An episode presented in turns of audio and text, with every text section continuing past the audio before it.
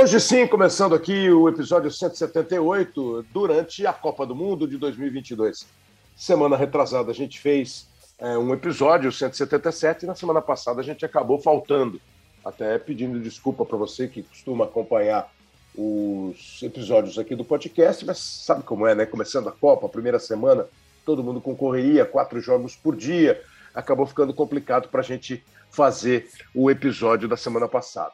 Mas aproveitando, estamos hoje, a gente está gravando na sexta-feira, é, exatamente no dia em que terminou a primeira fase. Logo depois do jogo do Brasil, neste dia 2 de dezembro, a gente está gravando esse episódio, que é o episódio 178, e vai, naturalmente, falar da Copa do Mundo. Estou recebendo aqui hoje para conversar um pouquinho com você sobre Copa do Mundo o Maurício Noriega, que está comentando os jogos pelo Sport TV, está fazendo um trio bem interessante com o Everaldo Marques e também com o Hernanes, e o Ricardinho, campeão do mundo de 2002, nosso companheiro aqui do time de comentaristas dos nossos canais e que está sendo o meu companheiro em todos os jogos. Fiz jogos com ele, todos os jogos com ele até agora, e também alguns com o Zé Roberto e outros com o Diego. É, olhando aqui a tabela da Copa, depois dos jogos, né? depois dos das rodadas, das três rodadas do grupo, uh, três seleções não perderam na Copa do Mundo: a Holanda, a Inglaterra e veja você, a seleção de Marrocos. São as três únicas seleções que não perderam na Copa. Nenhuma seleção conseguiu o que em várias Copas a gente vê, três vitórias na primeira fase. Essas seleções que não perderam somaram sete pontos. Portanto, a Holanda, a Inglaterra e Marrocos com duas vitórias e um empate. A gente está gravando imediatamente depois da derrota do Brasil para a seleção de Camarões. O Brasil manteve o primeiro lugar, porque ganhou é, o primeiro lugar da Suíça no saldo de gols. O Brasil jogou com o time reserva, não usou a maioria dos seus titulares. E assim, ó, é a Copa que talvez esteja sendo marcada pelos resultados surpreendentes. E são vários, né? A vitória da Arábia Saudita contra a seleção da Argentina, a vitória do Japão contra a Alemanha, a eliminação da Alemanha.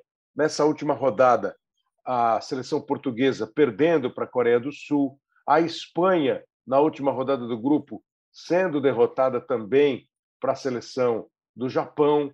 Enfim, os resultados assim absolutamente estranhos. A própria a seleção francesa, que perdeu da Tunísia na última rodada. E mesmo essas seleções que obtiveram vitórias muito históricas para a vida deles, como a seleção de Camarões que ganhou do Brasil, Camarões não conseguiu se classificar.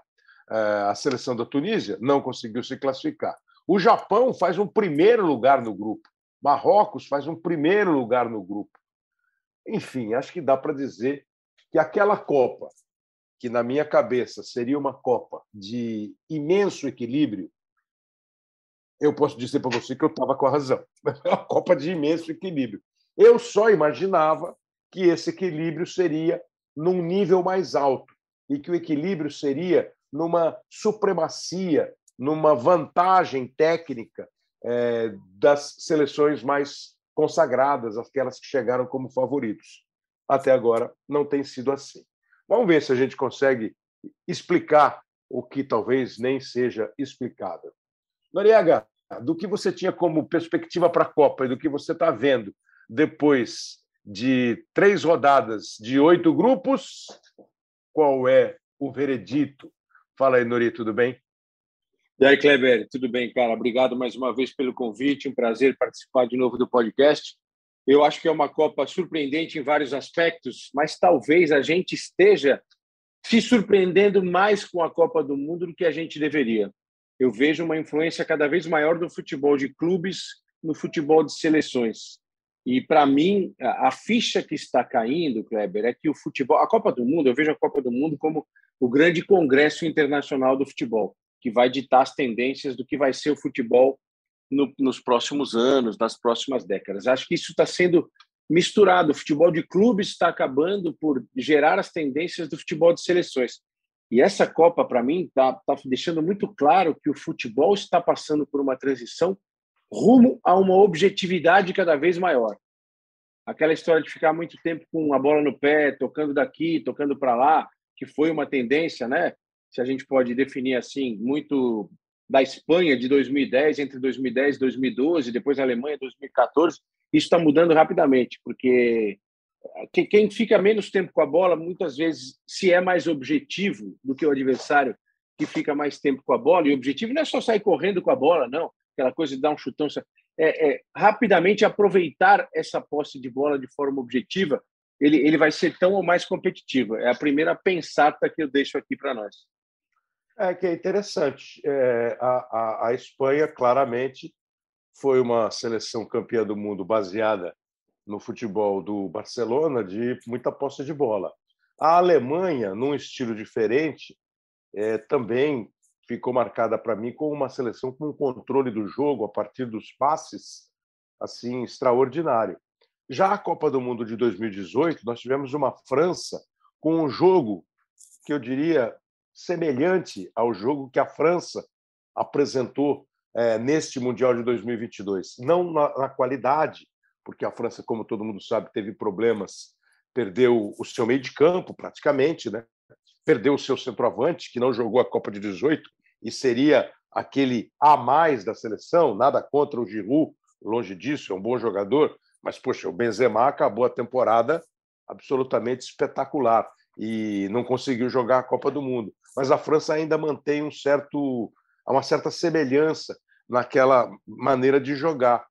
E isso que o, que o Noriega falou, Ricardinho, é, eu queria que você falasse a respeito também e acrescenta uma coisa que me, me ocorreu quando ele falou do, da influência dos clubes no jogo da Copa do Mundo. Você percebe, obviamente, que jogadores estão das seleções estão espalhados pelo mundo inteiro. Eu, eu vou errar, claramente eu vou errar, mas a seleção do Catar deve ser a única seleção que tem todos os jogadores atuando no Catar. Talvez Acho que a da Arábia, também, Kleber. É, é, a Arábia Saudita.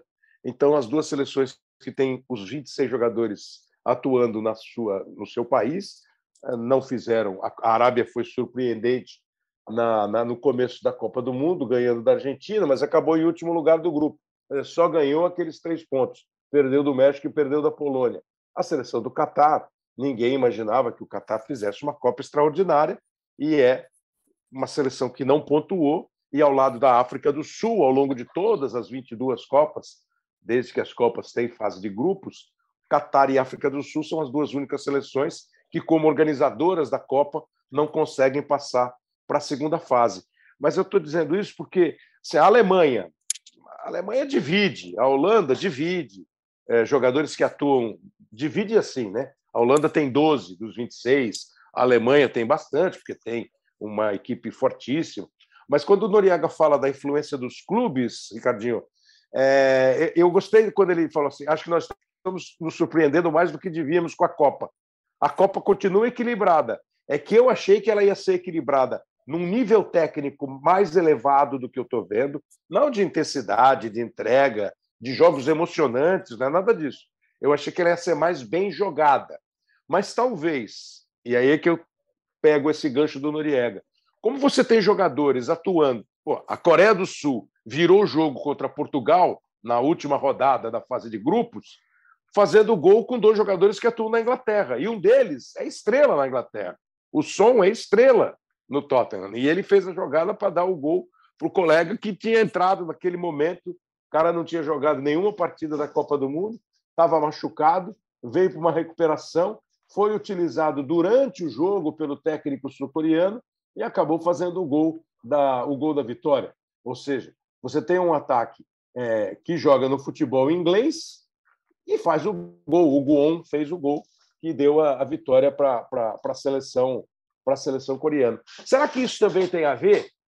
Todo mundo sabe mais, porque assim, taticamente não pintou nada de muito novo, né, Ricardinho, ainda.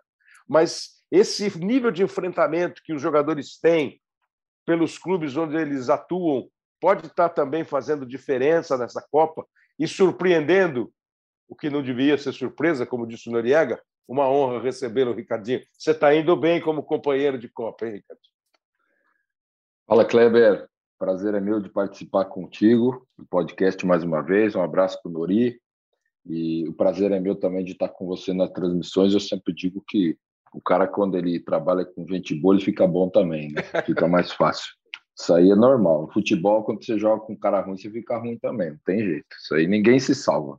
A verdade é, é que a Copa, eu acho que ela, em algum momento, ela está surpreendendo sim, porque a gente tem que levar em consideração que ninguém, ninguém acreditava que numa primeira fase, por exemplo, num grupo é, que a Alemanha ia, ia ficar fora, não ia se classificar, que a Bélgica não ia classificar no grupo com a Croácia, que o Japão, por exemplo, seria o primeiro do seu grupo, é, tendo a Espanha é, no mesmo grupo e a Alemanha também. Então, assim, em algum momento tem surpresa, sim, surpreende uma classificação da Austrália, né? É, mesmo hoje a classificação da Coreia, né?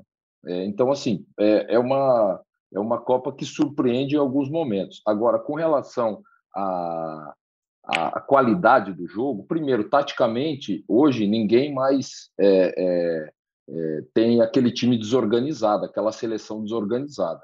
Até porque hoje você tem contato com o mundo todo o tempo inteiro. Não só, e acompanho o que o Nori falou, o relacionamento e os jogadores jogando em vários mercados, principalmente no mercado europeu, de todas as, as seleções, né, sendo companheiro desse ou daquele é, é, jogador no seu clube, e isso sim é um aprendizado, isso sim faz o jogador ser um profissional melhor, mas em relação à parte tática, né, de você ter equipes compactadas, equipes que se defendem bem, que tem sim uma recomposição no seu campo de defesa, que sabe variar a forma de jogar, sendo agressivo em alguns momentos, uma pressão no saída de bola, é, dando campo às vezes ao adversário de ter a bola e de marcar no seu campo. O, a, a Coreia fez isso contra Portugal é, no segundo tempo. A Coreia pressionava, mas vinha para o seu campo e deixava Portugal ter a posse de bola, trabalhar e foi encontrar o seu gol quase no último minuto num contra-ataque que o Song colocou o Wang Hichan e ele fez o gol da vitória e colocou a Coreia é, é, na segunda, na, nas oitavas na Copa do Mundo. Então eu acho que esse, é, essa possibilidade dos jogadores sim estarem na Europa, em outros mercados, né? É, principalmente desses países, a gente está falando da Coreia, Senegal, né, Polônia, é, enfim, esses, esses, Austrália, são, são seleções, o Marrocos, né? o Marrocos foi o primeiro do seu grupo, né? então isso é, eu acho que é o motivo, sim, é, desse enfrentamento de grandes seleções. Eles já estão acostumados a jogar, relacionar com esses jogadores. E a parte tática é assim: é, disposição, competência, dedicação, né? É, é, você ter um plano de jogo e executar ele. Né? Então, essas seleções estão conseguindo fazer isso. Por isso que é, as que a gente imaginava, algumas delas, como o Uruguai, que mesmo ganhando não ficou, Alemanha, Bélgica, a gente, vamos um pouquinho atrás, a Itália não classificou para a Copa. E a gente achou que depois da Eurocopa lá, que, poxa, era um absurdo a Itália não classificar. Mas a gente está vendo que precisa de produtividade, né? que precisa estar tá organizado, precisa, na hora do jogo decisivo, aproveitar a oportunidade. Né? Então, essas seleções estão dando um recado. Né? Eu acho que no final, na reta final, é, a gente vai ter as seleções que a gente imaginava. Essa é a minha opinião. Eu acho que as que a gente colocou como principais favoritos, aquela talvez quatro, cinco seleções aí, elas vão chegar naquela naquela semifinal. Não acredito que a gente vá ter surpresa, né? Mas é só uma, um palpite, porque ninguém imaginava que num grupo que tinha é, o Japão, Espanha, Alemanha, que é, a Alemanha ficaria fora e o Japão seria primeiro, com todo respeito ao futebol japonês, né? E, e acho que jogou para isso, porque ganhou das duas, né? Então, assim, merecidamente praticou ser melhor.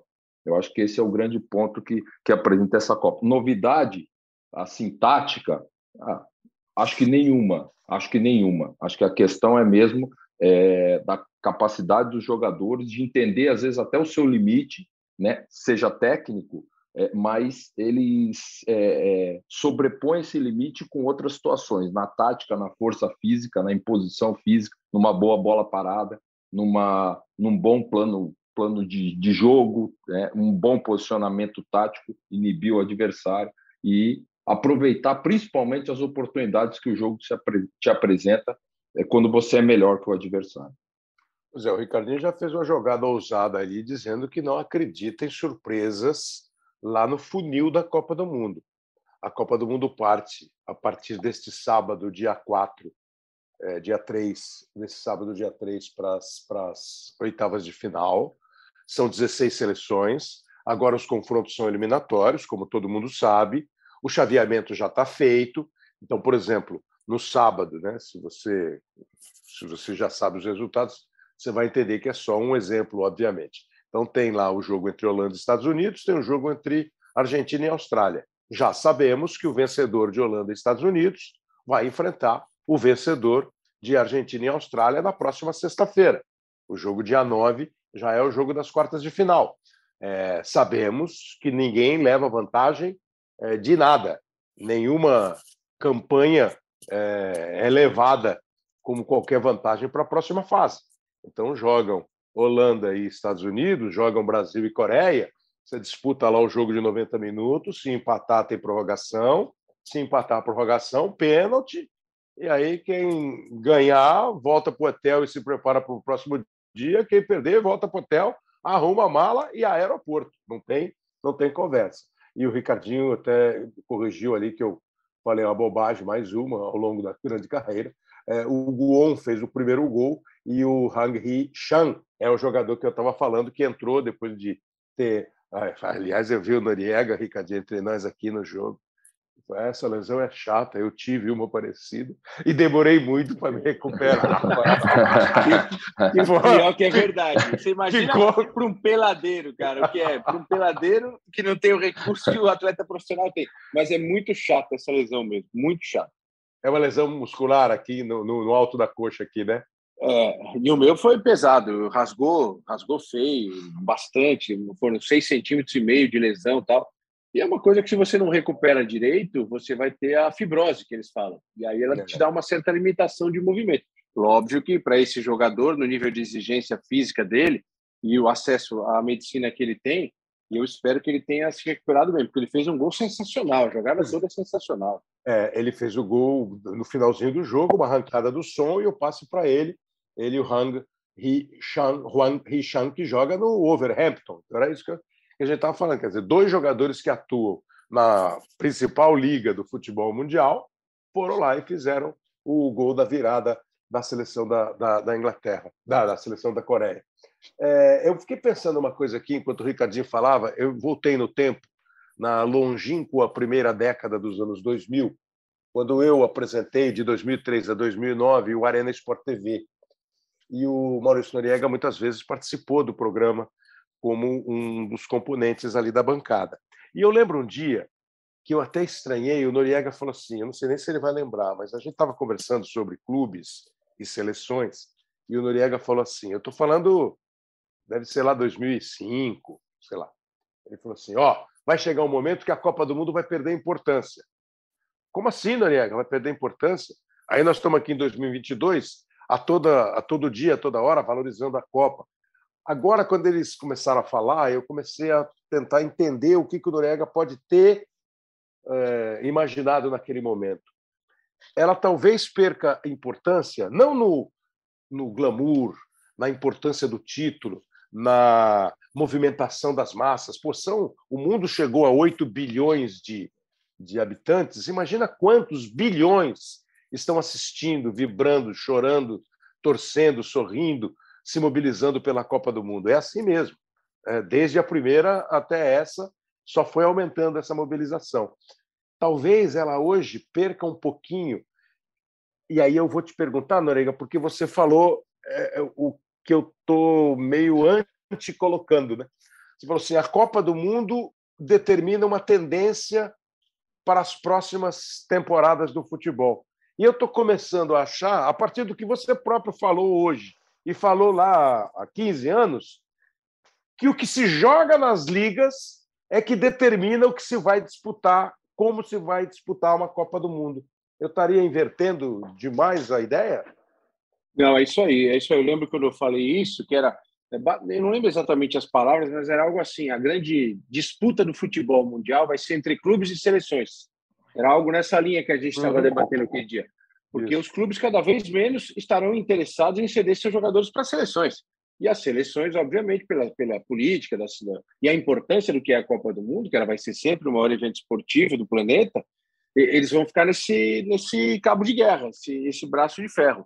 O que eu acho hoje é assim: como os clubes têm um poder que as seleções jamais terão, que é de contratar o jogador que ele quiser, os jogadores que eles quiserem, porque essa questão da, da lei Bosna, né, aquela coisa toda de, de acabar com a limitação de estrangeiros, os comunitários europeus, isso virou futebol de ponta cabeça, Cleber. E não é só o futebol europeu, o futebol brasileiro também. Você vê o que tem de estrangeiro jogando no Brasil hoje.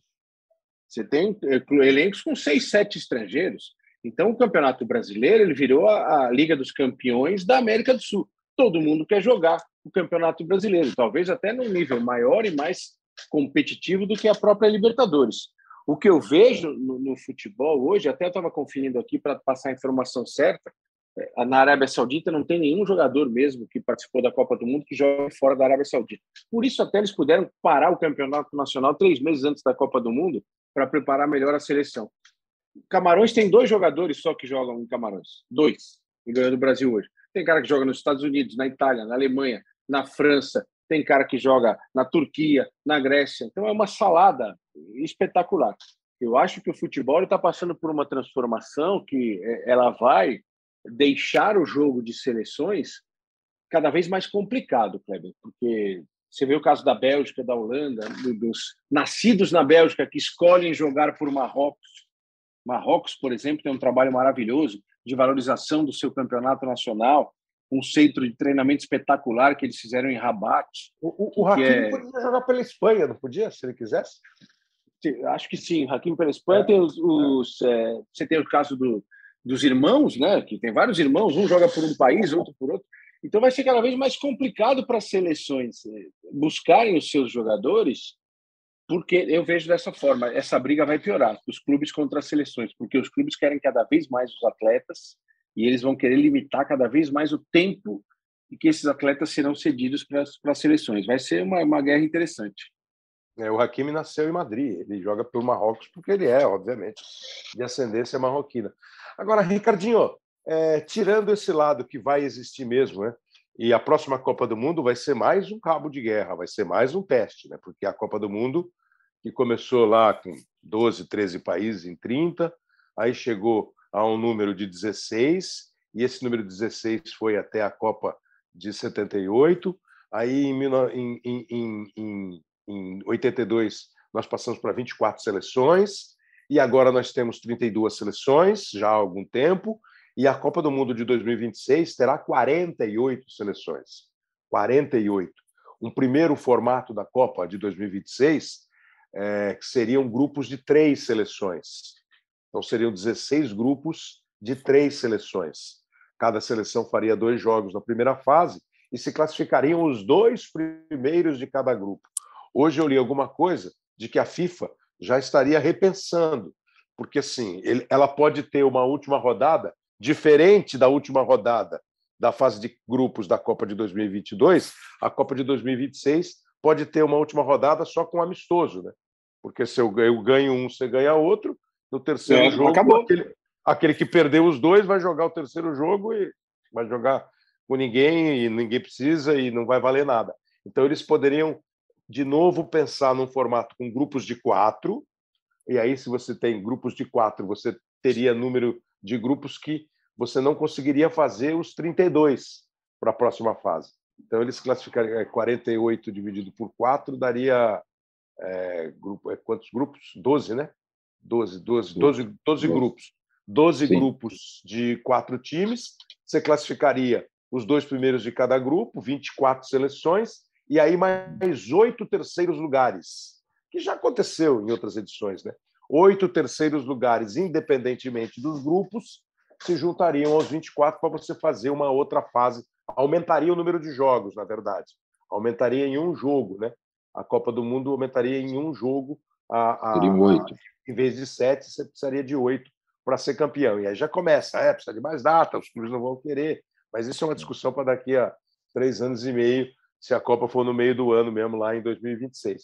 Mas eu queria, assim, é, essa parte é, da tendência do futebol, quando o Brasil ganha em 70, a gente achava aquilo maravilhoso. Quando o Brasil perde em 82, a gente diz que aquilo, ou quando o Brasil, quando a gente acaba a Copa de, 90, de 82, ah, o futebol virou só força, vai ganhar o time mais forte. Quando chega a Copa de 94 e o Brasil volta a ser campeão, ah, é o futebol de resultado pragmático, ou é o futebol do toque de bola da Espanha. Eu não sei, eu acho que agora é, cada. Eu não sei se você consegue enxergar muitos clubes que jogam de maneiras diferentes, entre eles mesmo, na Inglaterra, na Alemanha, na França, na Espanha, ou se os clubes têm um padrão de apresentação mais ou menos parecido, lógico, tem estilos, né? Tem o estilo do City, tem o estilo do Liverpool, tem o estilo do Bayern, tem o estilo do, do Real Madrid. É, eventualmente, o Barcelona está tentando recuperar o seu estilo. E eu não sei se foge muito desses cinco. E nem se esses cinco são muito diferentes entre eles. Será que hoje a Copa não dita mais o que vai acontecer em 2023, mas o que foi jogado em 2020, 2021, até pararem os campeonatos de 2022 é que determina o que se joga na Copa? É, eu acho, Kleber, eu acho que a, a Copa até agora ela não está assim, não está tendo nenhuma surpresa nesse sentido. Eu acho que ela não está determinando é, nenhum tipo de, de desenho novo de jogo, é, mesmo estratégia, porque assim, o desenho de jogo é uma situação. Você tem o teu time que está desenhado dessa forma, é, 3-4-3, 3-5-2, 4-4-2, enfim, cada treinador tem a sua tem o seu desenho né, de equipe. Aí você tem é, a, a forma com que essa equipe joga, né? Porque você pode, daí, dentro da característica dos jogadores, você ter dois alas mais ofensivos, se você jogar com, com três zagueiros, você pode ter dois zagueiros e um volante numa saída de bola, você pode ter até um volante como zagueiro, né? A Espanha coloca o Rodri lá, o Rodrigo, como uhum. zagueiro, né? E ele joga como volante no, no time dele, no City. Então, assim, eu acho que isso é a questão do, do, treinador. Agora, de forma de jogar, de estratégia, eu não vejo é, é, nenhuma novidade. Eu não vi nenhuma novidade mas você agora. Vê, mas, mas você vê jogo parecido com o que você vê nos campeonatos, nos sim, clubes? Sim, sim, eu vejo. Eu vejo sim. Eu vejo algumas seleções jogando é, parecido, com uma característica é, dos clubes, clubes europeus, entendeu? É, principalmente, né? É, mas, lógico, respeitando sempre a característica individual do jogador. Às vezes, é, tem clubes, e, e, quando vocês falaram a questão do, do clube, de repente, é, o clube, ele, com o passar dos anos, principalmente na Europa, o clube ele consegue contratar é, alguns clubes o melhor de cada país. Você consegue muitas vezes, ou pelo menos os selecionáveis de determinados países. Por isso que hoje, nas seleções aí que estão disputando a Copa, é, vários jogadores jogam em várias ligas do mundo e por isso que a gente está até justificando como uma certa igualdade alguns jogos que não tem mais ninguém bobo. Né? A seleção, por mais que ela possa escolher o melhor, ela escolhe o melhor do seu país né? É, da, aquele, aquele jogador que nasceu ou se naturalizou para o seu país. O poder econômico hoje consegue trazer ah, quem é o melhor jogador do Marrocos hoje. Ah, tem um clube na Europa que quer contratar, contrata ele, contrata dois, três brasileiros, contrata dois espanhóis, são todos da, da seleção. E aí você monta um grande time, entendeu? E, e aí o desenho fica mais fácil para o treinador, porque ele tem qualidade. Eu sempre parto é, do princípio da qualidade.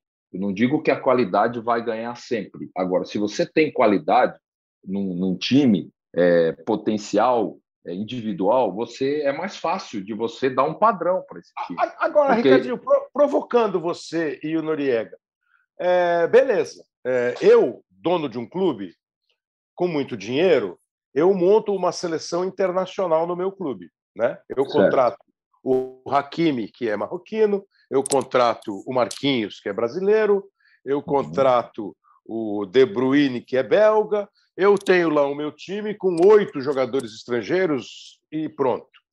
Aí a seleção é diferente. Eu escolho os melhores do meu país. Beleza.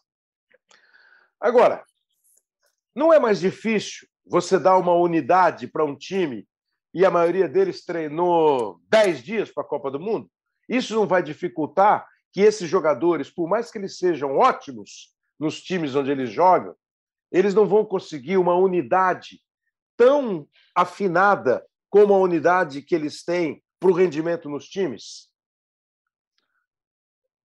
O ciclo, Kleber, Kleber o, é, eu, eu, concordo com você, mas assim existe o ciclo da, da Copa do Mundo, né? Então, hum. assim, o, o, treinador ele inicia lá com uma convocação, ele vai dando um padrão para os jogadores ou preferência para os jogadores tá. em termos de observação. Ao, ao, longo, ao longo das competições, eliminatórias, amistosos, tal. Exatamente, nos quatro anos. É lógico que você treinar, você ter tempo de trabalhar uma equipe, um time, é muito melhor do que você pegar uma seleção que se encontra de tempos em tempos, treina dois, três dias e faz um jogo. Né? Isso aí é uma comparação que o, a, a, relação do time é muito mais saudável e correta do que a da seleção, porque o tempo faz com que o treinador conheça mais os jogadores, vive o dia a dia, os acertos, os erros, os ajustes, as estratégias. Isso aí, sem dúvida nenhuma, que é, é, é muito melhor você ter tempo e o clube mostra isso. Né? O tempo de clube, a gente fala muito do treinador, quando ele tem um trabalho quanto mais longo, ele consegue resultados. Gente, ao, ao, longo dos anos, a gente sempre falou isso. Na seleção é um pouco diferente. Mas esse processo de quatro anos, que no caso para essa Copa foi quatro anos e meio, é, também pode, não da mesma forma, mas dar uma, uma condição para a seleção que, pro me, por mais que o período foi curto, e realmente foi curto de preparação para essa Copa, é, é, você tem um conjunto, você tem um mínimo de condição, um mínimo de conjunto para que você possa encaixar os jogadores. E outra, Kleber, jogador de alto nível, é, ele precisa treinar, ele precisa estar tá trabalhando junto, ele precisa é, treinar junto, mas a, o entendimento dele é muito mais rápido, né? É muito, ele, ele é alto nível não só na execução, ele é alto nível no, no entendimento daquilo que é passado para ele, entendeu? Uhum. Então esse processo também é facilitado, mas eu acho que em termos de clube, lógico, é muito mais privilegiado você ter tempo de, um tempo de trabalho maior. Pois é, Nori, assim, você falou que você estava concordando com a, com a ideia de que é, é, é, cada vez mais claro que times jogam melhores do que seleção, que um time joga melhor do que uma seleção, que o, os dois principais times da Inglaterra talvez joguem mais do que a seleção inglesa. E olha que a Inglaterra Sim. é um dos países que tem praticamente, e se eu não estiver enganado, a Inglaterra só tem um jogador que não joga na Inglaterra.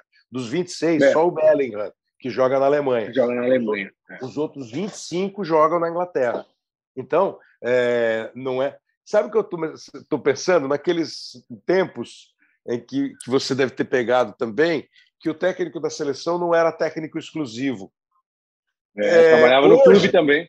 Né? Hoje parece que o cara, claro, o cara tem o, o, o processo, é, esse período, esse ciclo que o Ricardinho falou da seleção brasileira mostrou uma evolução, uma modernidade, um preparo. Se vai dar certo ou não é outra coisa. Se eu faria a mesma coisa, se você que está ouvindo faria a mesma coisa, não é o caso. Mas que eles fizeram um trabalho super planejado, pensado, executado, para que eles chegassem dentro do que eles consideram ideal, eles chegassem muito próximo disso na Copa do Mundo, isso não há dúvida. Com a observação, com a análise, com a visita, com a conversa, com tudo isso. Mas está parecendo que o técnico da seleção ele tem um material humano é, infinito, na medida que ele não perca ninguém, mas ele, sabe, ele, ele consegue achar aquele diamante lindo. Mas quem faz o anel é o cara que trabalha lá no clube. Ele não consegue é fazer o anel. Isso, isso é, é por aí, é por aí. Nós temos na, na, Copa do Mundo, não vou lembrar agora especificamente qual é o treinador, mas acho que até tem mais de um, que eles são treinadores de seleção e de clube. Eles, eles fazem os dois, os dois trabalhos simultaneamente. Na época que está atendendo a seleção, a Copa do Mundo, o clube fica de lado, mas depois ele volta para esse trabalho. É, eu acho que isso tem muito a ver com a dificuldade para se formar, às vezes, um, uma seleção que seja tão entrosada como o clube é. E às vezes o cara, o técnico da seleção, ele aproveita o que o clube traz para aquele jogador dele na seleção, utiliza na mesma posição, utiliza da mesma forma, e outros treinadores têm a, maneira de ver o futebol deles e tiram, botam o cara numa outra função, numa outra posição. Mas eu, eu vou insistir numa coisa aqui, jogar uma pimenta, Kleber, que eu acho que nós temos uma mudança, sim, no futebol nessa Copa do Mundo. Eu até brinquei sobre isso, falei assim, é, essas seleções, é, entre aspas, menores, elas estão perdendo respeito. Eu vi coisas nessa Copa do Mundo que eu nunca tinha visto em outras Copas do Mundo. Você vê o, o, o Japão contra a Alemanha ser dominado completamente contra a Alemanha no primeiro tempo, a gente fica esperando, pô, o Japão vai continuar nessa aí, né? Vai ficar esperando, quem sabe sobra uma bola, vai perder de pouco. Não, no segundo tempo, o Japão vai para dentro da Alemanha, joga amassando a Alemanha para virar o jogo. Aí você vê Marrocos fazendo a mesma coisa contra seleções mais fortes. A Arábia fez isso com a Argentina no segundo tempo. A Tunísia fez isso com a França. Então eu vejo um pouquinho dessa mudança. E, em questão, em questão tática, eh, de, de, de estratégia, mais estratégia do que tática, Kleber, tem uma coisa que eu estou vendo, cara, e até a seleção brasileira faz isso muito bem, que aumentou demais. Durante o jogo do Brasil, hoje você viu que tinha uma estatística lá que o Brasil demorava 13 segundos para recuperar a bola do, do adversário. É. E eu estou vendo essas seleções menores fazerem isso com uma volúpia, cara, impressionante. Como os caras vão buscar a bola no pé do adversário, como eles mordem, como eles incomodam. Isso me chama muito atenção. Isso é uma mudança nessa Copa do Mundo. Essas seleções, elas não estão apenas se recusando a jogar, elas estão querendo jogar também. E talvez as grandonas tenham se surpreendido com isso, porque achavam que, que aquela mística, a camisa, ó, alguém vai atacar o Brasil? Alguém... A Arábia vai para cima da Argentina? Ah, isso nunca vai acontecer. Tunísia vai deitar em cima da França? O Japão vai querer dominar a, a Alemanha? E as coisas aconteceram. Pois é, eu me recuso um pouco, e é brincadeira, eu me recuso a, a, a acreditar que alguém possa ainda é, considerar que só pelo nome, pela camisa, vai conseguir uma vitória. Eu, eu, eu, eu, eu ando assim, absolutamente sem negociar essa parte, porque está é, tá tão claro.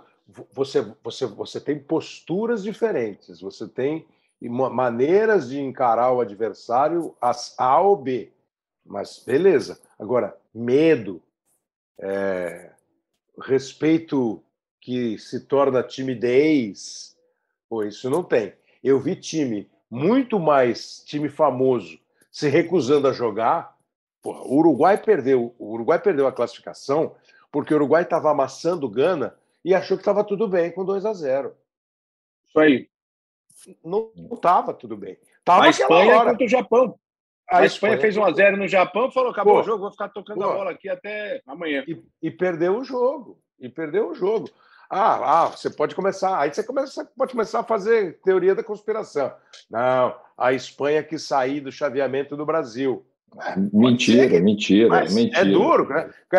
É só você olhar a cara de quem perde o jogo, né? Não, o cara tem que ter, né? O cara tem que ser muito bom ator e muito sangue frio para falar assim: não, eu perco esse jogo aqui e saio da chave do Brasil. Pô, quem me garante que eu vou ganhar o próximo jogo? Se eu, se eu perdi do Japão. É, se eu perdi do, do Japão, por que, que eu vou ganhar de Marrocos? Pô? Eu não sei.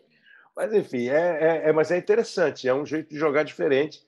Assim, agora eu vou pedir para a gente tocar rápido, para a gente encerrar, porque eu quero pegar um pouquinho de cada grupo e da próxima fase.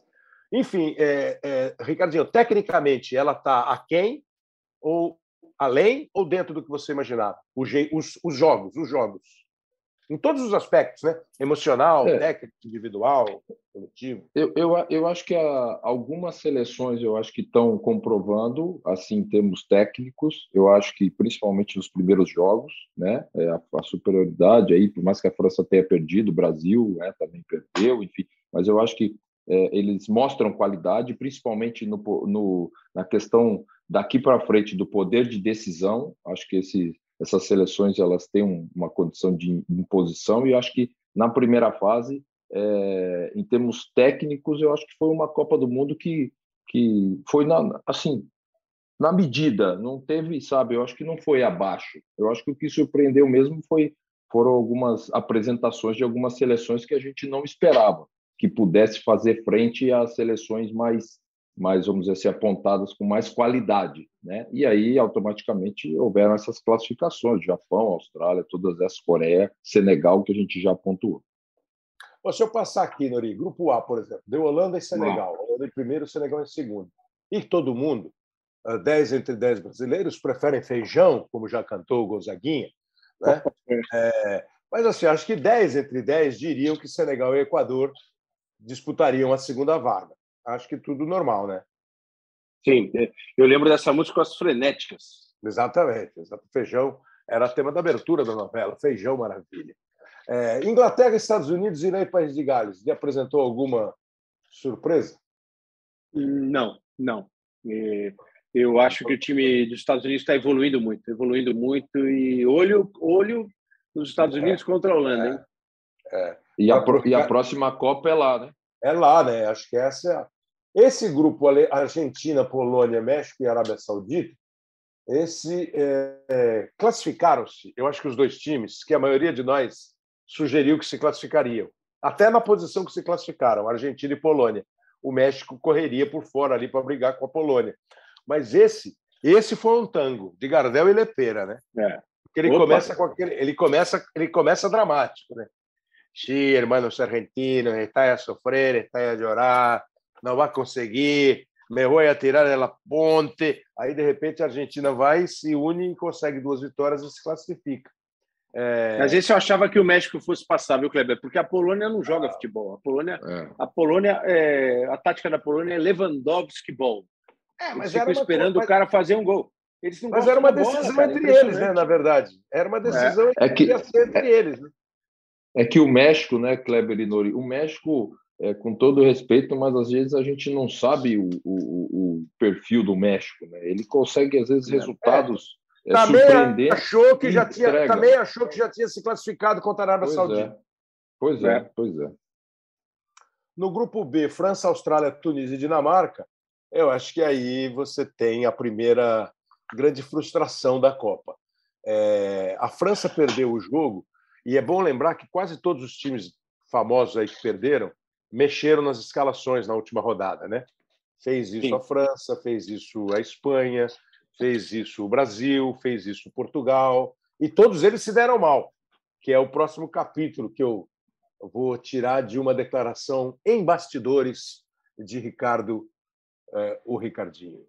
É, Ricardo Pozzi, o Ricardinho. Mas assim, ó, a Dinamarca, a Dinamarca, a Dinamarca não veio, né, Noriega?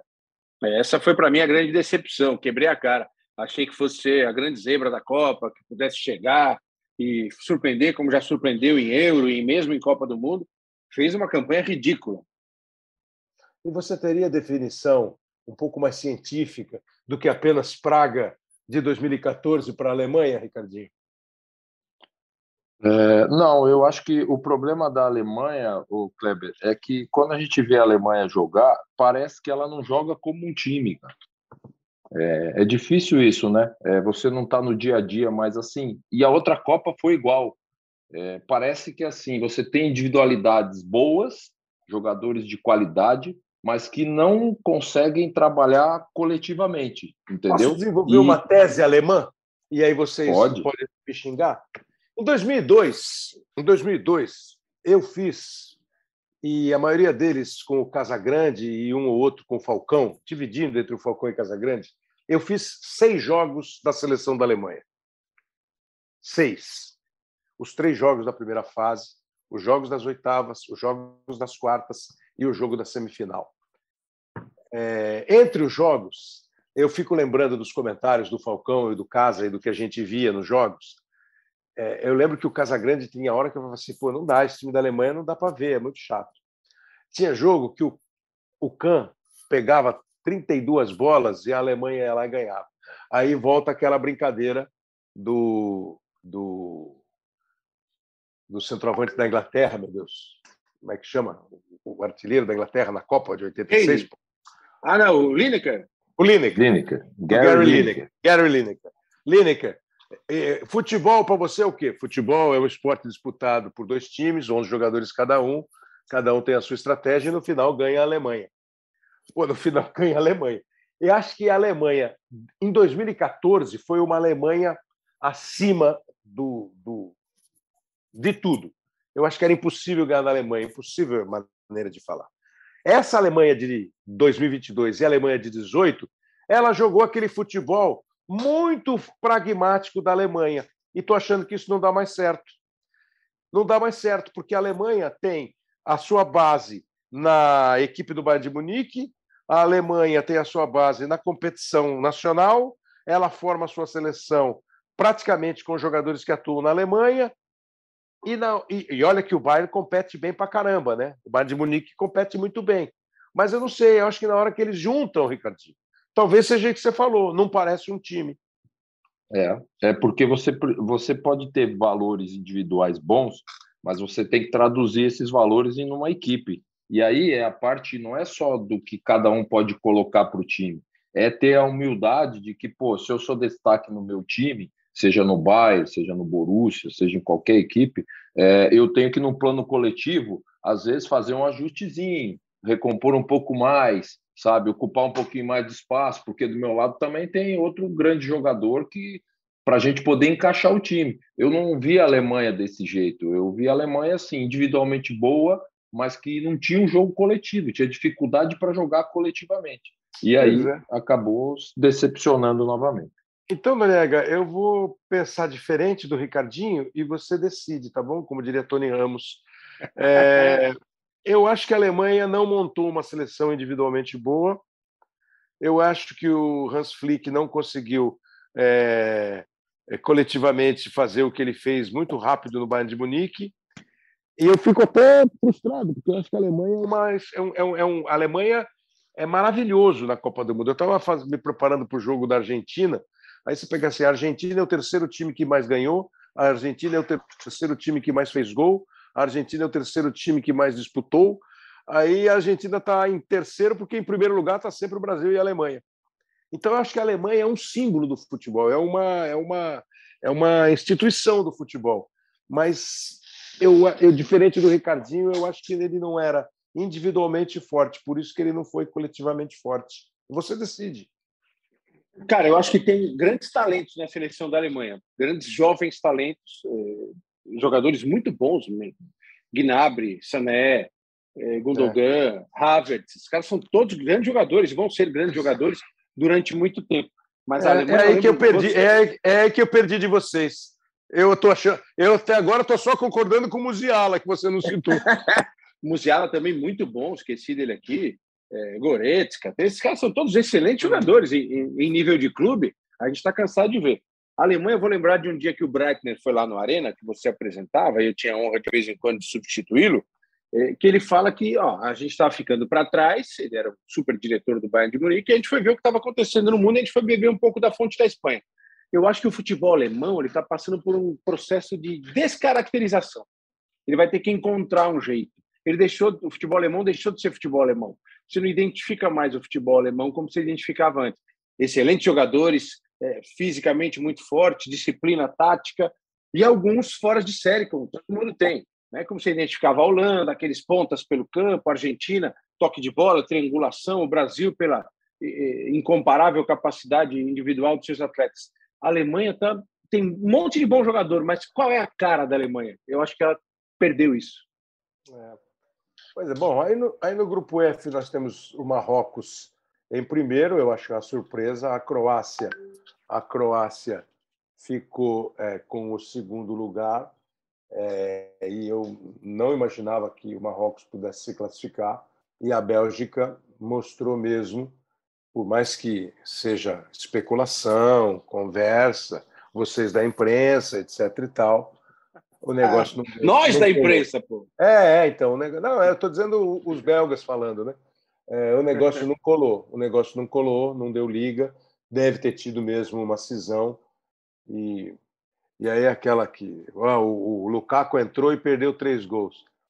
Pô, se o Lukaku tivesse entrado no começo do jogo, talvez ele tivesse feito um dos três gols que ele perdeu.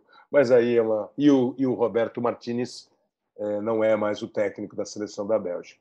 O Brasil. O Kleber, Kleber, Kleber só, um, só uma, uma ponderação com relação à Bélgica, esse negócio de imprensa e tal. É. É, problema existiu, e quando há problema na parte coletiva, de grupo, seja ele qual for de relacionamento, é, a gente brinca no futebol, né? É, a bola não entra, cara. Ela bate na trave e não entra.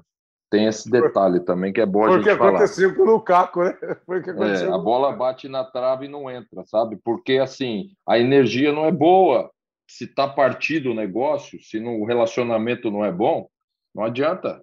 Ah, quando precisa, às vezes, e a sorte faz parte, né? De alguns momentos, o quem é competente, às vezes, também precisa de sorte, né? É. E aí ela passa na frente do gol e não entra, e debaixo do gol o centroavante o artilheiro joga para cima. E você sabe que até o último instante do jogo Bélgica e Croácia, eu ainda acreditava que a Bélgica faria o gol e se classificaria. É, o que seria também frustrante, porque a Croácia, acho que ela fez uma Copa até agora direito e está no, no, caminho da seleção brasileira, eventualmente. É, acho que a, achei que a Bélgica ia conseguir o gol e a classificação, mas foi uma decepção mesmo, porque eu acho que o time é muito bom. E no grupo da, de Portugal, que foi o grupo mais assim, onde na minha cabeça era o grupo mais difícil assim, de você dizer quem vai ser classificado. Eu acreditava muito em Portugal, acho que Portugal tem um ótimo elenco, mas assim a Coreia do Sul surpreendeu, Gana fez direitinho, não à toa, né? O primeiro colocado fez seis, o último colocado fez três pontos, seis, quatro, quatro e três. O Uruguai ficou fora por saldo de gol e acho que aí o Uruguai nem, nem saldo de gol, né? É... Gols marcados. Gols marcados, marcado. exatamente. Faltou um gol. os dois ficaram com zero de saldo. O Uruguai fez dois é, e, e Coreia do Sul fez quatro. Mas se o Uruguai tivesse vencido por 3 a 0, ele teria um Sim. gol de saldo e aí ele se classificaria. Então, acho que o Uruguai é, deitou rapidamente numa, numa cama que ainda não estava pronta no jogo contra a Gana. Foi tirando o pé, tirando o pé, tirando o pé, e aí a, Croácia, a Coreia botou o pé e se classificou. Bom, passando então aqui. Ah, individualmente, Nori e Ricardinho, vocês têm algum nome aí, alguns nomes de jogadores, sei lá, três, para o bem e para o mal, não? Ah, deixa ah, eu pensar aqui. Deixa eu, desculpa, Ricardo. Eu acho assim, um cara que curiosamente não fez gol ainda na Copa, mas está jogando muito bem é o Kane da Inglaterra. Está jogando realmente muito bem para o time, para um time forte. Eu acho que você tem o Mbappé de novo jogando demais, Griezmann também. É, uhum. negativamente, tá, tem muita gente aí que decepcionou, muita gente que decepcionou. O De Bruyne é. para mim, a grande decepção individualmente, né? Jogou uma Copa do Mundo ridícula, pífia o De Bruyne. E até para não ser negativo, né? É, entre os caras bons, e na boa, né? O tal de Messi, mesmo quando ele não joga bem, ele é o Messi, hein, Ricardinho? Não, quando ele, quando ele não joga bem, ele é igual aos outros, o Kleber. é boa. Quando ele não joga bem, ele é igual aos outros. Agora, tem, tem um jogador que não é craque, longe disso, mas que me surpreendeu e eu, eu gosto desse tipo de jogador. A gente até comentou dele. É, não é craque, não vai ter tá entre os melhores da Copa. Mas tem o, o tal de Adams na, no meio-campo dos Estados Unidos, é, que ele nem Muito joga nos Estados Unidos. É bom jogador. Jogou três jogos muito bem, muito bem, segunda bola, bem posicionado, marca bem distribui bem a jogada. É um, é um, é um bom jogador que eu não, assim, não é que eu não conhecia, mas eu, eu achei que ele está fazendo uma, uma, uma, boa Copa do Mundo. E também vou citar, não individualmente, mas o meio-campo da Croácia. Eu acho que o meio-campo da Croácia, com é, Modric, com aqueles caras Brozovic. Brozovic e Kovacic. Eles têm um controle de jogo muito interessante. Eles, eles conseguem dá o ritmo do, do jogo da Croácia e às vezes o ritmo do jogo mesmo. Eles conseguem acelerar, eles conseguem. É um meio-campo que vão enfrentar o Japão, né? Estamos no caminho do Brasil e para a gente também ficar de olho porque tem qualidade é, de bola e, e é um, um, trato, né? Um, uma composição que eu gosto. E o Adams citado tem 23 anos de idade e joga no Leeds United da, da Inglaterra. É, passando para outra fase, é, você está na, na, na, linha do os jogos, né? E eu sempre tomo cuidado para isso e, e, lembro bem, a gente está fazendo esse até eu, eu, ia fazer menorzinho, mas a gente fala a caramba. É, a gente está fazendo isso na sexta-feira, dia 2 de dezembro, um pouco depois da derrota do Brasil para Camarões. É, e já vai começar, você vai ouvir não dá nem tempo de você ouvir. Por isso que a gente conversou um pouco mais sobre é, teoria, sobre é, percepção, sentimento e tal. Mas só para dizer que a gente não falou, né? Holanda, Estados Unidos, Argentina e Austrália. É, assim, um, um, um, Holanda e Estados Unidos é, é, é, é mais para igual do que para vantagem da Holanda, Nori? Acho que é mais para igual. O Ricardinho? Sim, eu acho que é mais para igual pelo que a gente viu na Copa até agora. Argentina e Austrália. A Argentina se reencontrou e a Austrália já fez bonito, indo pela segunda vez a umas oitavas de final, como foi em 2006, Ricardinho? Sim, eu acho que sim. A Argentina jogou muito bem contra a Polônia e está crescendo, apesar de que tem a questão do Di Maria, que é importante, se ele não jogar, tiver machucado. Muito favorita a Argentina, né? Eu acho que é favorita. Encaixou a forma de jogar, encontraram um jeito de substituir o, o Lo Celso, o McAllister entrou muito bem, o Juliano Álvares também, tem o cara lá que joga muita bola, Depou passou a jogar bem, mas essa, isso que o Ricardinho falou, sem o Di Maria, eles vão ter que arrumar uma outra solução muito rápido. Né? Não dá para resolver tanto problema tão rápido, pode complicar. É exagero dizer já que Japão e Croácia está 50-50? Para mim, não. Pois é. Não é, não. Não é, não. 50-50, é? Hoje, sim. Como diz um amigo nosso. É. E assim, a velocidade do Japão, Kleber, a correria organizada do Japão, a forma como eles vão para cima do adversário, como eles atacam a bola e como eles ocupam bem espaço em velocidade, o time croata é muito bom tecnicamente, mas sofreu com a Bélgica. E a Bélgica é um time lento. Mas eu não sei se o Japão aguenta a Croácia ou não. Um jogo que eu acho que vai ser sensacional: Inglaterra e Senegal. Ou eu estou valorizando muito o Senegal? Não, não, eu acho que não. É, é jogaço. Mas, mas eu acho que é jogo jogaço, jogo bom. Jogo bom porque o Senegal tem muita força, tem velocidade também. É, é um jogo bom. Mas das tá grandonas, eu achei a Inglaterra a mais, a mais é. equilibrada. Pois é. é. Pois é. é. Pois é. Eu, eu, é, é, França e Polônia, pelos elogios que você fez à Polônia, é, Noriega, eu acho que você está considerando a França nas quartas de final.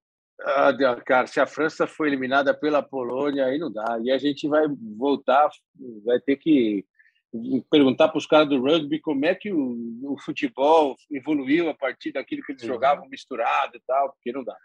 Marrocos e Espanha, é... eu acho que o Marrocos ficou muito forte. Acho que a Espanha tem toda a chance de passar, mas a Espanha tomou um susto.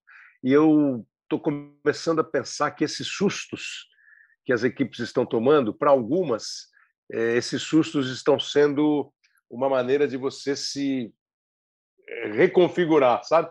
Dá aquele reset e começa tudo de novo. Acho que aconteceu isso com a Argentina, não conseguiu fazer isso a Alemanha, eh, mas acho que a Espanha, tá, a Espanha talvez tivesse muito bailarino espanhol, entendeu? Como diria Zé Maria de Aquino, aquele corpinho de bailarino espanhol, os caras estavam todos. Acho que eles vão tomar uma lição agora de oh, dá para perder, hein? Dá para perder. E Baixar a bolinha um pouco, né? É, eu acho, mas acho um bom time. Enjoadíssimo esse Portugal e Suíça. Enjoadíssimo. Isso é porque, cara, Portugal, para mim, é uma seleção excelente com a bola Talentosa. É. Mas ruim demais sem a bola. Sem a bola, eu vou fazer a comparação com o Brasil, a gente vai falar pouco do Brasil, né, infelizmente, mas infelizmente não, porque a gente é, é complexo demais, e, o assunto foi muito bem desenvolvido, foi um papo maravilhoso. Eu acho que o Brasil é muito bom sem a bola e ainda tem que melhorar muito com a bola. É. Portugal é o inverso. É que eu acho que a Suíça com a bola também não é nada de muito extraordinário. E isso que faz Por isso que iguala. Bola, é, mas sem a bola, meu amigo, eles, eles se fecham ali e não, então, exato. aí. Então, então eu estou tô, tô seguindo a tua linha. Se Portugal é, é. bom com a bola e a Suíça é melhor para fechar, como Portugal sem a bola tem as suas dificuldades e a Suíça com a bola não é nada disso, por isso que eu acho o jogo enjoado, Ricardo. É. Mas é, se não, não é nada também... disso, não sei também, viu, Kleber? Não sei se o Ricardo concorda. A Suíça tem bons jogadores também, é, cara. Bom, tá, time bom, time direito, time arrumado. Não é mais só ferrolho. Acho que é conversa mole, isso é só ferrolho. É. Não é. Eu acho que o jogo é bom, é equilibrado, mas eu acho que Portugal, eu acho que Portugal passa porque ele tem alguns jogadores do meio para frente e acho que esse Bruno Fernandes é bom de bola. Bernardo Silva, canhotinho, organiza o jogo. João Félix, jovem, joga do lado do campo também. e o Cristiano Ronaldo, que se botar a bola para ele, ele não é o mesmo Cristiano de anos anteriores, mas ele tenta a área, ele, ele finaliza, não tem jeito, ele, ele, ele faz gol. Se deixar, ele faz gol. Eu acho que a capacidade de decisão dos jogadores de Portugal, para mim, são maiores do que a da, da Suíça, principalmente daqui, se tratando de um mata-mata, de um jogo só é, nas oitavas. Bom, então, para a gente encerrar, o Brasil, o Brasil fez uma primeira fase em que, na primeira partida, a seleção brasileira ganhou o jogo e eu tenho certeza que a maioria considerou uma primeira partida com as dificuldades que teve, 2 a 0 na Sérvia, mas o Brasil jogou bem, controlou o jogo e não sofreu riscos. O Brasil pegou essa Suíça bem organizada, que dificulta o adversário, ganhou o jogo de 1 a 0, um jogo menos bom, um jogo menos bom, mas também o Brasil não correu riscos e ganhou o jogo. Aí o Brasil foi jogar a terceira partida contra Camarões, mudou completamente o time, perdeu o jogo de 1 a 0, não foi dominado por Camarões, ao contrário, criou chances e chances de fazer o gol, a bola não entrou e num ataque bem elaborado, um cruzamento muito bom, deu uma vacilada ali o meio de zaga do Brasil, gol 1 a 0 para Camarões. Estava é, ouvindo a opinião do Júnior, o Maestro Júnior, aquele otimismo é, bem característico do Júnior, né, sem, sem deixar de ser crítico, falou, bom, perdeu quando podia perder, agora não pode mais. Agora não pode mais. E a seleção vai pegar a Coreia. Outro dia aí, antes da Copa, o Brasil fez um amistoso com a Coreia e meteu cinco. É, é, jogou com o Japão e ganhou também. O Brasil se classificando vai pegar nas quartas de final o, o, o classificado de Croácia e Japão. Então ficou um caminho assim, né?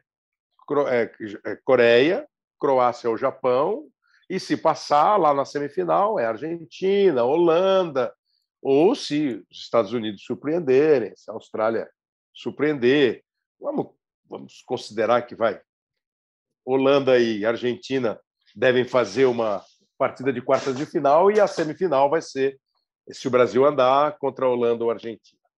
Então eu queria de vocês assim agora para a gente encerrar que vocês fizessem um balanço da seleção brasileira.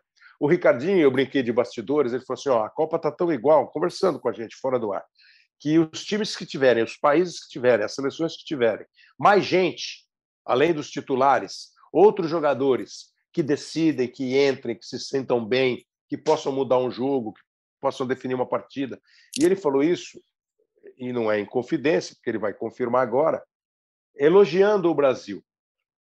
Porque o Rodrigo entra e pode é, ajudar muito, o Anthony, é, o Paquetá, o Bruno Guimarães. E estou dizendo Paquetá, vai, vamos considerar o Paquetá titular. O Neymar está voltando, aí tem o Richarlison, tem o Pedro, tem o Gabriel, aí tem o Martinelli, além do Vinícius. Então, Ricardo, eu acho que o Brasil tem um conjunto de jogadores que podem ajudar muito esses jogadores, a seleção a desequilibrar, a resolver um problema complexo. Então, Ricardinho, os três primeiros jogos e essa Coreia. O jogo contra a Coreia vai ser segunda-feira, então vai dar para o pessoal ouvir. Mas mais do que adivinhar resultado, né?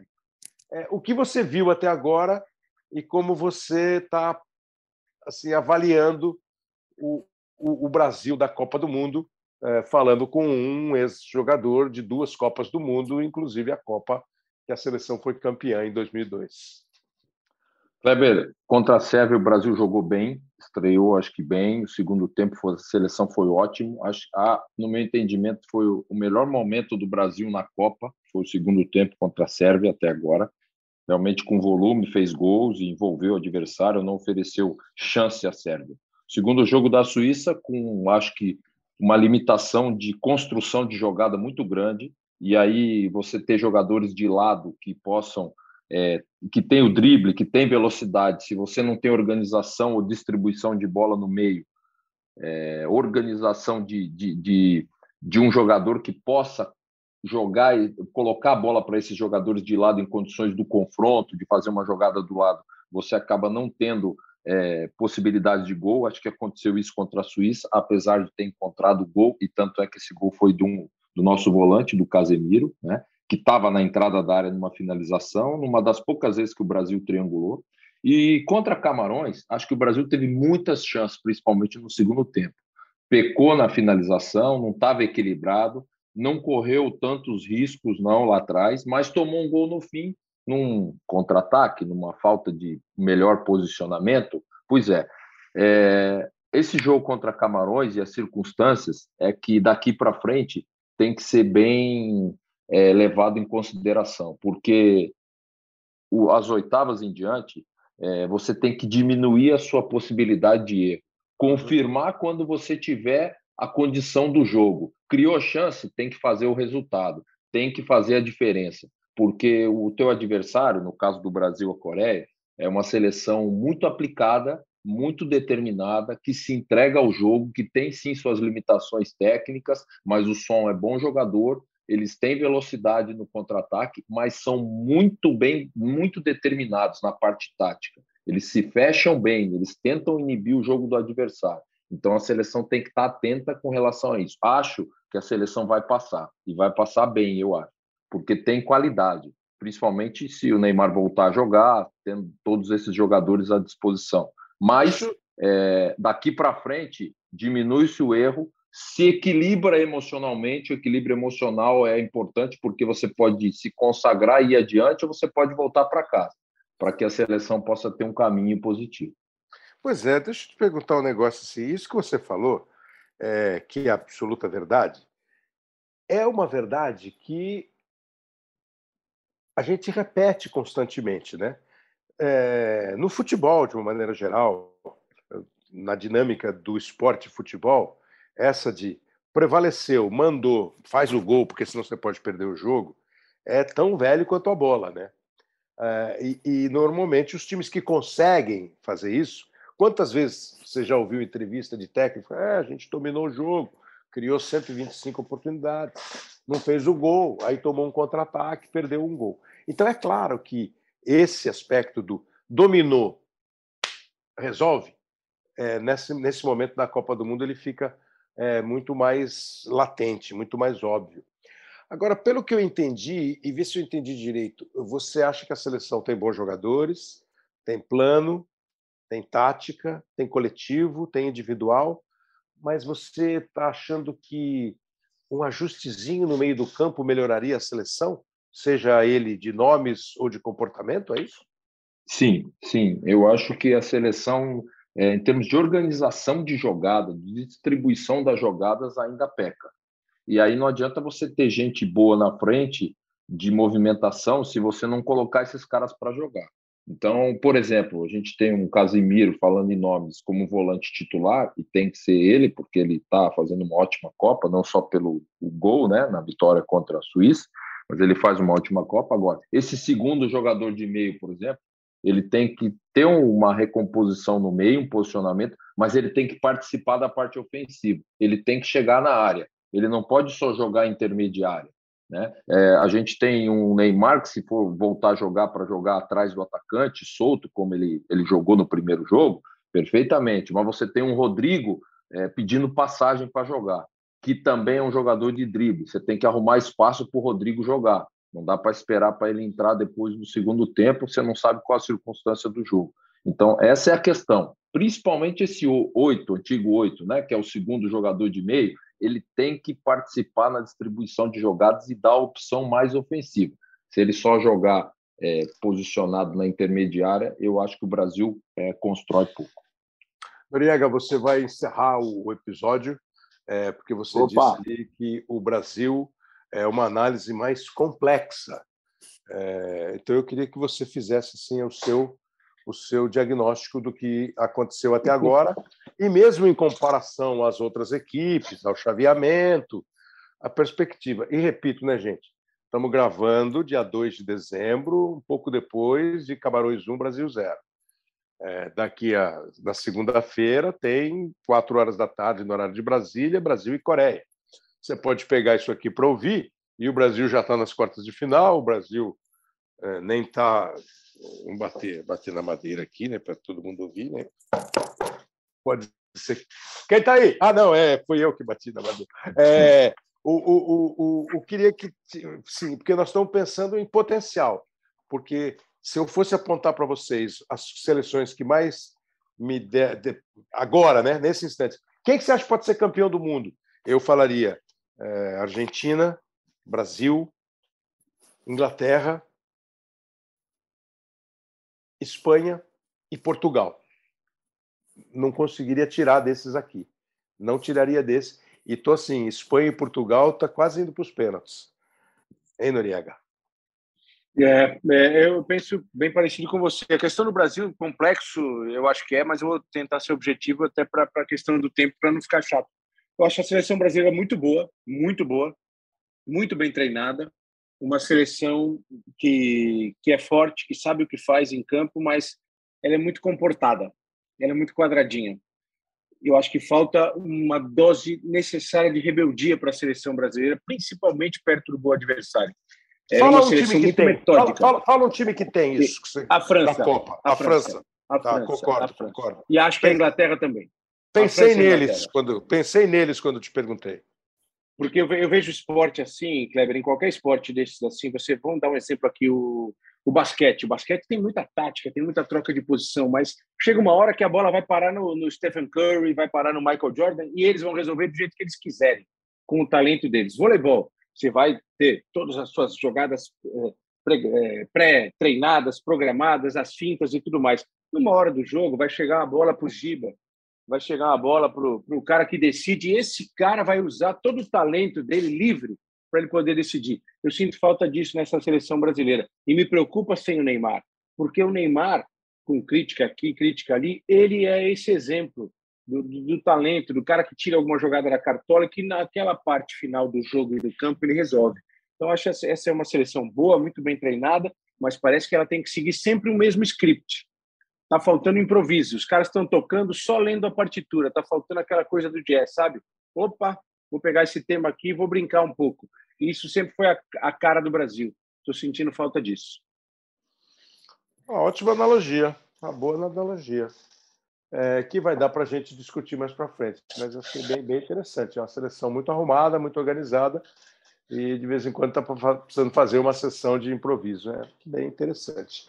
Bom, gente, ó, é, sem nenhuma pretensão de análises profundas, acho que a gente conseguiu conversar um pouquinho sobre a Copa, sobre a tendência sobre os clubes interferindo no jogo das seleções, sobre o que as seleções pegam dos clubes, fazendo essa primeira fase.